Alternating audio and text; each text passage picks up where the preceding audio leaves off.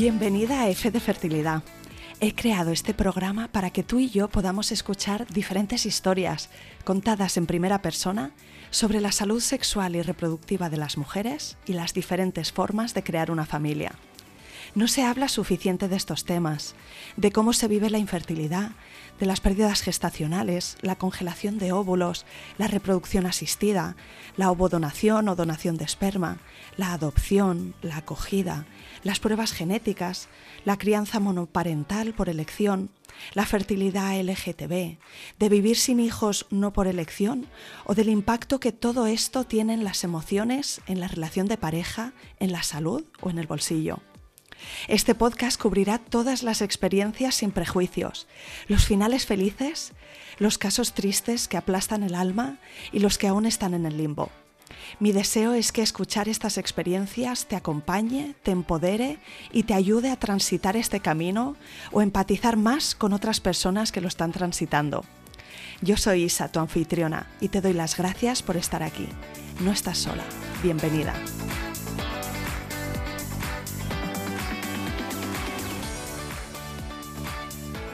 Bienvenida Lucía y mil gracias por venir al podcast F de Fertilidad. Muchas gracias por este espacio. Cuéntame un poquito sobre ti, concretamente tu momento presente, ¿no? Pues eh, de dónde eres y dónde vives, a qué te dedicas y cuántos sois en tu familia. Pues bueno, yo viví gran parte de mi vida en Murcia, luego vine a Valencia a estudiar, luego estuve viviendo 10 años en Alemania, donde, bueno, ya estaba con mi pareja y tuvimos a mi primer hijo y cuando me quedé embarazada de mi segunda, de mi, de mi, de mi hija, vinimos de vuelta a, a, España y ahora mismo, pues eso, somos los cuatro viviendo en Valencia y mi trabajo lo tuve que pausar porque cuando me quedé, o sea, pausar, quiero decir, lo tuve que dejar porque no podía traérmelo a España el trabajo. Y como estaba embarazada, dije, pues entonces no voy a buscar trabajo y ahora sigo cuidando a mi, a mi peque que tiene dos años. Cuéntame si tú siempre habías querido ser madre, si era un proyecto de vida que tú tenías clarísimo, pero llegó el momento de ponerlo en marcha o si fue una cosa, una decisión, digamos, muy meditada y muy eh, comunicada con tu pareja. ¿Cómo fue en tu caso? Yo creo que fue como muy clásico de que de pequeña, bueno, yo somos dos hermanas, pues ¿qué quieres? Pues dos niños, dos hijos, ¿no? O dos dos hijos, hijas. Eh, la verdad, con mi pareja llevamos muchísimo tiempo y bueno, lo poquito que habíamos hablado del tema nos parecía bien, dos, tres, y... En vuestro caso, entonces, quizá fue más cuestión de encontrar el momento correcto. Sí, exacto, de por fin asentarnos, conseguir vivir juntos en la misma ciudad eh, y ya pues lanzarnos a, a, decidirte a dar el paso de, de querer quedar, de querer tener un retoño porque realmente como muchas veces nos cuesta empezar, ¿no? Yo creo que estamos, depende, a veces hay que esperar a que se pongan en el, círculo de amigos o, o, de, en nuestro caso pues yo quería casarme primero y entonces pues no dábamos el paso de casarnos porque hay que organizar y entonces hay que planificar un poco todo esto. Pero bueno, la verdad es que luego... Es decir, a mí me habría gustado tener hijos antes porque pienso que tenemos más vitalidad y tal, pero bien, quiero decir que, fue bastante bien. ¿Y cómo fue la búsqueda? Con el primer embarazo fue una cosa media. Es decir, claro, hoy es gente que a la primera ya está, en nuestro círculo de amigos, de hecho, fue así con muchos casos, y entonces ya llevas unas expectativas. Pero bueno, pues empiezas a soltar las expectativas a partir, yo que sé, del tercer, cuarto mes, ya dices, bueno, vale, no pasa nada, mm, esperamos un poco, ¿no? Y realmente con el primer embarazo fue muy bien, porque no sé si fueron a lo mejor seis meses o así, que pienso que entra muy normal. Y además que sin, yo que sé, sin tiras de ovulación ni nada. O sea, yo éramos, pues, pues, ¿sabes? Lo normal. Pues no tienes la regla, pues tranquilamente cuando puedes y ya está, ¿no? Con, sin más, sin decirlo, o sea, así como sin buscar más o sin esforzar. Sí, que no lo viviste en su momento como una experiencia muy, muy, muy tensa o de estar muy pendiente. No. Sí que es verdad que empiezas a lidiar con la incertidumbre, que esto se aprende muy bien, ¿no? Esto de que hay gente que luego te dice, ah, sí, yo es que lo quería tener en verano. Y yo digo, bueno, claro, es que eso lo decimos, pero esto es, esto realmente nunca se puede saber. Pero bueno, oye, ojo, que hay personas que a la primera ya está. Y entonces realmente después del, de cuando tuvimos a nuestro, bueno, no sé si quieres preguntarme algo más o, estaba, no, pues que realmente cuando, cuan- con, mi primer bebé, pues todo bien y cuando a él, cuando ya tenía un año, sí que fue cuando empezamos a pensar, venga, bueno, no, ya lo teníamos pensado de antes. Cuando pase el año, pues ya sin protección y cuando surja, ¿no? Y ahí tú te haces tu ilusión de que se llevan dos añitos, estas cosas, ¿no? Como todo muy, por eso digo muy tradicional. Y además visualizas, ¿no? Como muy claramente cómo va a ser esa imagen de la familia siendo cuatro. Sí, de hecho, recuerdo, no sé cuándo lo escribí, pero tengo, tengo un texto escrito de, de qué bonito es saber tu nombre, porque realmente yo ya nos habíamos hecho la idea de otros dos nombres que podían ser para chico o para chica, y cuando, y cuando ya empezamos a visualizar ese segundo bebé, yo tenía muy claro cuáles iba a ser- iba uno de esos dos nombres. Digo, qué bonito es esperarte sabiendo ya tu nombre. Y bueno, pues esos nombres no llegaron. Cuando luego me quedé embarazada fue otro nombre y me resulta eso curioso porque fue como decir, como que eso ya quizá sí que hubo una pequeña parte de, de soltar esa expectativa, ¿no? Esa expectativa de esa prisa o esa, esa idea, quizá es una idea en realidad, y decir, y, soltar y que llegase cuando tenía que llegar. Tuvisteis que esperar más para, para la segunda, porque se llevan cuatro años y, y pico, ¿verdad? Así Sí, que cuéntame cómo, qué pasó en esta búsqueda, en este tiempo. yo no, bueno, yo no tenía la regla, eso es muy importante, porque yo estaba dando pecho y creíamos que era por eso. Entonces, claro, empieza ya la cosa, bueno, pues entonces igual hay que dejar la lactancia para ver si así viene la regla y así aceleramos el proceso. Y claro, eso es difícil porque yo no tenía ninguna gana de dejar la Mm, lactancia. sí, sí. Y son cuestiones que uno desearía no tener que elegir, ¿no? Entre uno y Mm. otro y dices, "O- ostras, qué nivel de, de sacrificios profundos hay, ¿no? En, en, en la maternidad, que no te puedes imaginar este hecho de que quieres mantener la lactancia, pero también quieres ampliar la familia y que, y que sean contradictorios, ¿no? Que sea difícil hacer ambos a la vez. Exacto, es como esto que te dicen que cuando tienes varios hijos ya te sientes o culpable por ambos o que ya estás decidiendo eh, por uno o por otro y ya es como, wow, o sea, estamos en una fase tan temprana y ya estoy en esa dicotomía, ¿no? Y además cae mucho sobre la mujer, porque en este caso, claro, la regla, ¿no? La lactancia, o sea, quiero decir, la regla es todo mío, la lactancia toda mía, el, también el Bueno, claro, ya pasamos a decir, venga, pues que se intente dormir pues, pues con el padre, ya con de otra forma, para que la lactancia ya no sea tan demandante, eh, todas estas cosas, ¿no? Pero un poco así, como un poco de... Yo quizá lo viví con un poco de presión, porque yo prefería decir, bueno, pues cuando llegue el momento llegará, ¿no? Un poco más, voy a decir, relajada, pero también entiendo esa parte terrenal de, bueno, de decir, no, claro, pero es verdad, es que si no hay una menstruación no puede haber un embarazo. A no ser que yo decía, bueno, a no ser que eh, no lo sepamos y una Y vez ovule, quizás y venga, ¿no? Sí, sí, sí. sí, esa idealización también estaba en mi cabeza, soñada, claro, por lo cual yo no me quería preocupar, pero pues igual, pasan meses O sea que al final dejaste la lactancia, Sí, ¿en qué, en qué momento? pues cuando mi hijo cumplió los dos años, empecé a alargar las tomas. Que fue duro porque ya es empezar a rechazar y además en ese momento es, es para mí, o sea, me parece di- difícil. Y luego cuando tenía dos años y medio más o menos ya ahí ya justo, o sea, un poquito antes paramos las de la, las de la noche, que lo veíamos como imposible porque no te imaginas cómo tu hijo se va a dormir sin, sin teta y llega un momento que sí, se duerme sin teta, pero pues también es. Y, y claro, es otra vez volvemos a lo mismo, la motivación para hacer eso es clave porque eh, siempre puede haber culpa y depende cómo la enfoquemos, ¿no? Y depende cómo entonces mm, quiero decir que las que si es que si lo hacemos para ser honestas con nosotras mismas, de yo no tengo más gana de, de dar teta o ahora mismo no me apetece, pues eh, me parece muy, muy, muy, muy loable y es muy necesario que, que nuestros peques aprendan nosotras, es mi cuerpo. Y yo, lo- o sea, no lo comparto contigo gustosamente, pero también a mi ritmo, sobre todo cuando ya tienen esas edades que ya lo empiezan a entender. Cuando es un bebé muy chiquitito, pues es otra cosa. Y, y en este caso, como yo estaba así un poco con, con eso, con esa razón de, vale, es porque quiero que haya eh, otra persona en nuestra familia, fue difícil. Realmente sí me ayudó alguien que me dijo, bueno, es que a veces es verdad, hay que como decidir o como darle a la vida razones, ¿no? Como decir si lo quieres o no.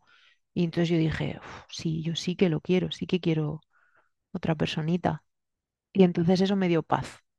Vale, muy bien. Entonces, bueno, dejaste la lactancia y te volvió la regla después de poco tiempo, o todavía tardó un tiempo. No, tardó mucho tiempo y eso fue a los seis meses o así.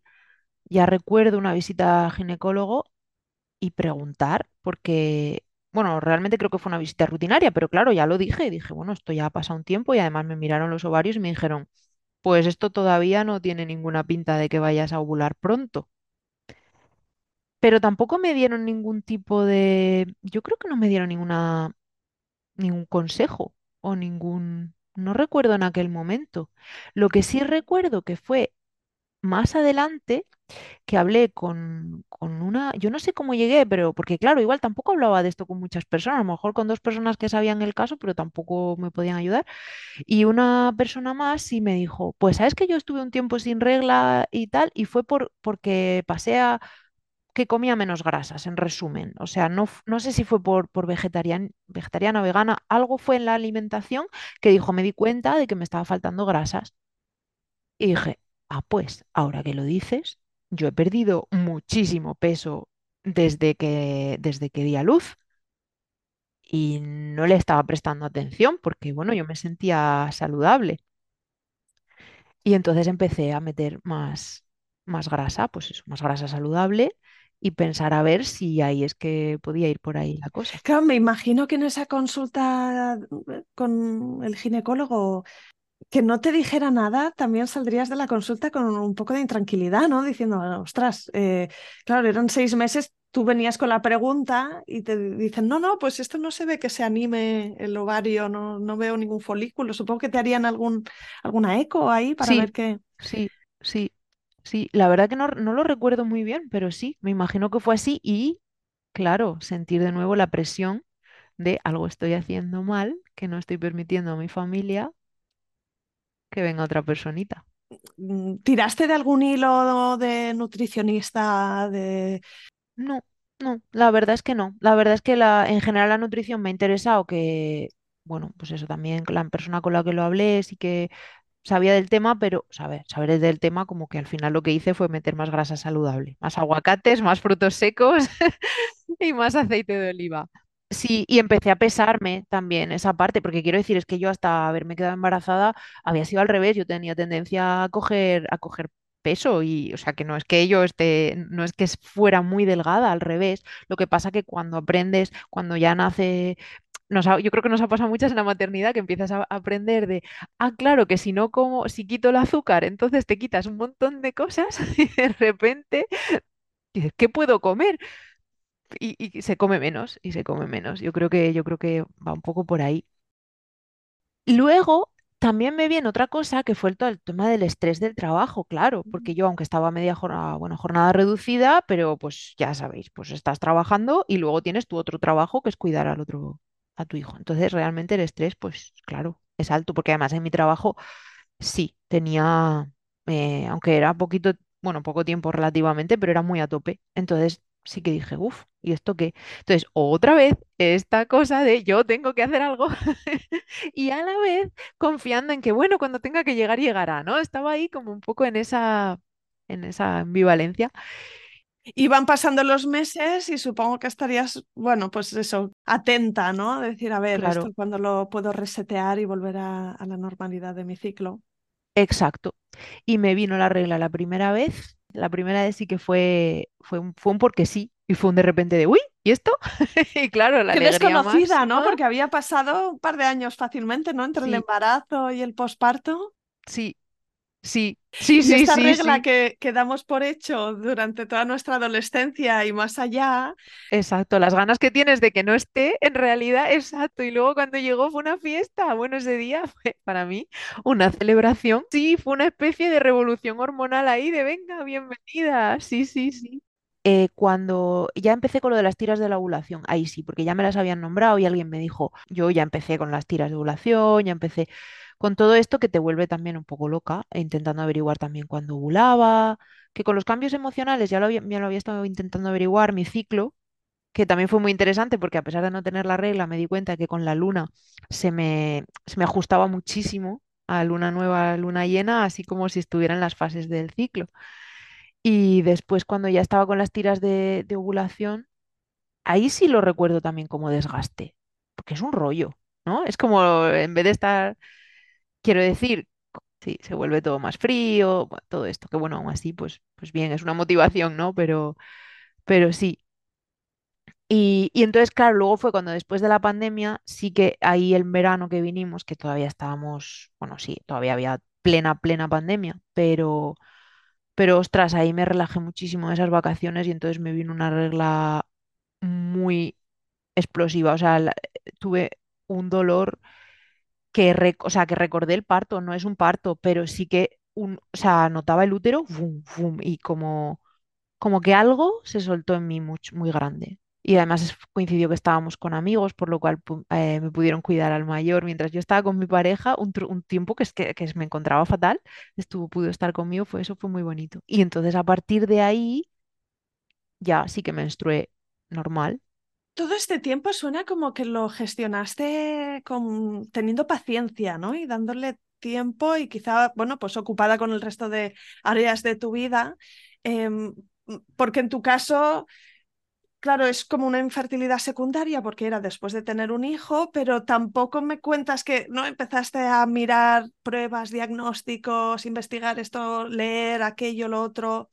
No lo llevaste a, a- ese ámbito, ¿no? De hacer consultas con ningún profesional. No, todavía no. Todavía tenía mucha esperanza y mucha confianza de que llegaría cuando tenía que llegar.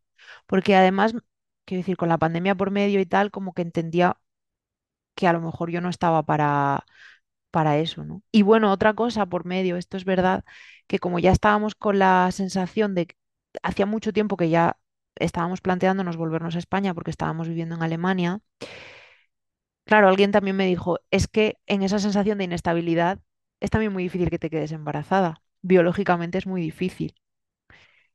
Y, y como que había algo en mí que decía, pues a lo mejor cuando encontremos trabajo allí, pues igual ya me quedo, ¿no? Entonces con mi ventaja a favor de que pues tenía más o menos 35, pues todavía dices, bueno, todavía tengo un poco de margen, o por lo menos eso pensaba yo, ¿no? Esto cada, esto es muy personal. Ser muy consciente también de cuánta energía estaba dedicando a qué, porque, bueno, pues eso, mm, una personita te puede desgastar mucho y a lo mejor es que no me cabía otra en ese momento. Eso, eso lo pensé mucho. Y, y luego di con con Andrea Aguilar, que ella eh, lleva el proyecto de Más allá del orgasmo, que hablaba del huevo de jade, que tiene, eh, pues eso, ella lo explica muy bonito para todo lo que puede servir, porque también sirve para trabajar suelo pélvico y, y trabajar tu, bueno, pues todo tu sexualidad, pero además es que lo hace con tanto cariño y lo hace con mucho, con mucha dulzura y me, y me encantó y pensé, pues ¿por qué no? Voy a probar. Y además te- recuerdo, mira, estaba en aquella época intentando comprar una tontería, pero me intentaba comprar unos vaqueros y me decía, y yo decía, pero fíjate que si el mes que viene me quedo embarazada, pues es que me compro los vaqueros, igual luego no me valen para nada. Y porque quiero decir, es que busqué tanto unos vaqueros que me estuvieran muy bien, que eran muy caros y que tenía que comprarlos por internet y era como todo muy complicado. Y una amiga me dijo, Tú piensas que a lo mejor te gastas tanto en esos vaqueros y estás invirtiendo en tu embarazo, a lo mejor estás como provocándolo, ¿no? Como eso de, pues si me los compro y justo al mes que viene te quedas, pues ya está, vas a estar tan contenta que te va a dar igual. Y pensé exactamente lo mismo con el tema del, de- del huevo. Pensé, bueno, estoy invirtiendo en, en mí y en las ganas que, de, de quedarme embarazada porque lo cierto es que yo notaba como las ganas aumentaban. Y eso es verdad que también es un punto muy importante, por, e- por eso tenía paciencia, porque yo todavía decía, uff, todavía se me hace muy cuesta arriba. Y hubo un momento en el que ya empecé a decir, ahora ya tengo más ganas, ahora ya me Me tengo siento otra vez. lista. Mm. Sí, me imaginaba otra vez con un bebé y ya me daba mucha alegría. Y no el, uff, es que va a ser muy difícil, es que esto va a ser muy duro, es que, ¿no? Es, ese ese chip Sí, sí, es verdad, porque el primer mes con, con mi, con mi primer hijo fue difícil. Eh, Bueno, difícil como tantos puerperios. Sí, sí. Y entonces, claro, te imaginas diciendo, ostras, pues pasar por ahí otra vez, teniendo otro más mayor, ¿no? Mm, Que, que también requiere atenciones y cuidados. sí, sí. Y entonces, bueno, pues eso estuve probando con el, con el huevo de jade una temporadita, porque además creo que fue muy poco tiempo, creo que fueron 15 días, porque además ella te dice, empieza 10 días a usarlo todos los días para que te acostumbres a, para que veas un poco cambios o que sea. Luego menstrué, por lo cual no se puede usar, y a la siguiente vez ya me quedé embarazada. O sea que fue mágico. Y te dio alegría, ¿no? Dijiste, mira, esta inversión en mí. Sí, sí. Sí, sí. Ah, Bueno, además ella dice que no, que hay más personas que les ha pasado esto, entonces yo también digo, bueno, estas son cosas que está claro que no es una cosa milagrosa, o sea, quiero decir que no es una pastilla de quedarte embarazada, por supuesto que no, pero que es muy bonito que, pues eso, pues que se hablen de, de, de cosas que pueden venir bien. Y puedo decir que me quedé embarazada, o sea, lo supe a los dos días de saber mi marido que le habían dado un trabajo en España. Y dije, uff, la que se me viene encima porque tengo que mudarme con, con este, en el primer trimestre de embarazo. Pero dije, es la vida, ha tenido que ser así por alguna razón, yo me dejo llevar y ya está. Y bueno, muchísima alegría, por supuesto. Ahora con la, con la perspectiva del tiempo, ¿no? Pues es más fácil decir, jo, pues ahora sí, fue cuando tuvo que ser y, y, y claro, una vez conoces a tu bebé no te puedes imaginar teniendo a ninguno otro, ¿no? Incluso si hubiese sido antes, pues no sería este. Entonces las cosas caen, caen en su sitio, pero lo más duro es la incertidumbre, porque si alguien te dijera, mira, está escrito en tus cartas que van a ser tres años y medio, dices, bueno, pues ya me ocupo con otra cosa, pero lo duro es estar mes a mes con una sensación de, pues estoy haciendo lo correcto o, o- no. Así que bueno, dicho esto, ahora mirando atrás y teniendo esta experiencia, ¿tú qué, qué les querrías decir o qué les querrías recordar para que ellas lo tuvieran presente? Que hay que confiar. Que no siempre se trata de hacer más, porque estamos en esta cultura de que parece que tenemos que hacer y hacer y hacer y hacer para conseguir. Y a veces es al revés. Es hacer menos, es soltar el control de, por supuesto, hacernos cargo de lo que está en nuestra mano. Pero fuera de ahí, para mí, generar esa confianza de que lo que tenga que llegar, llegará en el momento que tenga que llegar, me, me está ayudando muchísimo, muchísimo. Y es muy difícil. Es, animo, pues animo a todas a eso, a vivirlo con esta aceptación. Meternos más presión de cosas que no podemos controlar tampoco ayuda en nada.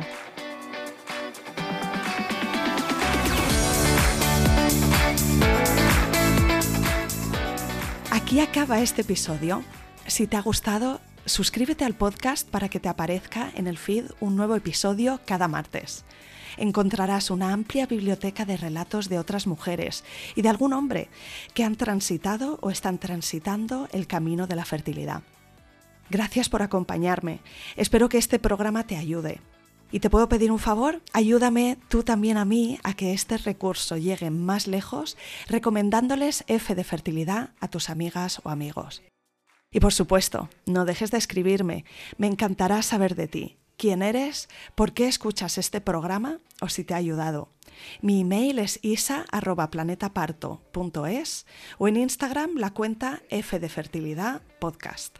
Cuídate mucho, nos vemos la semana que viene.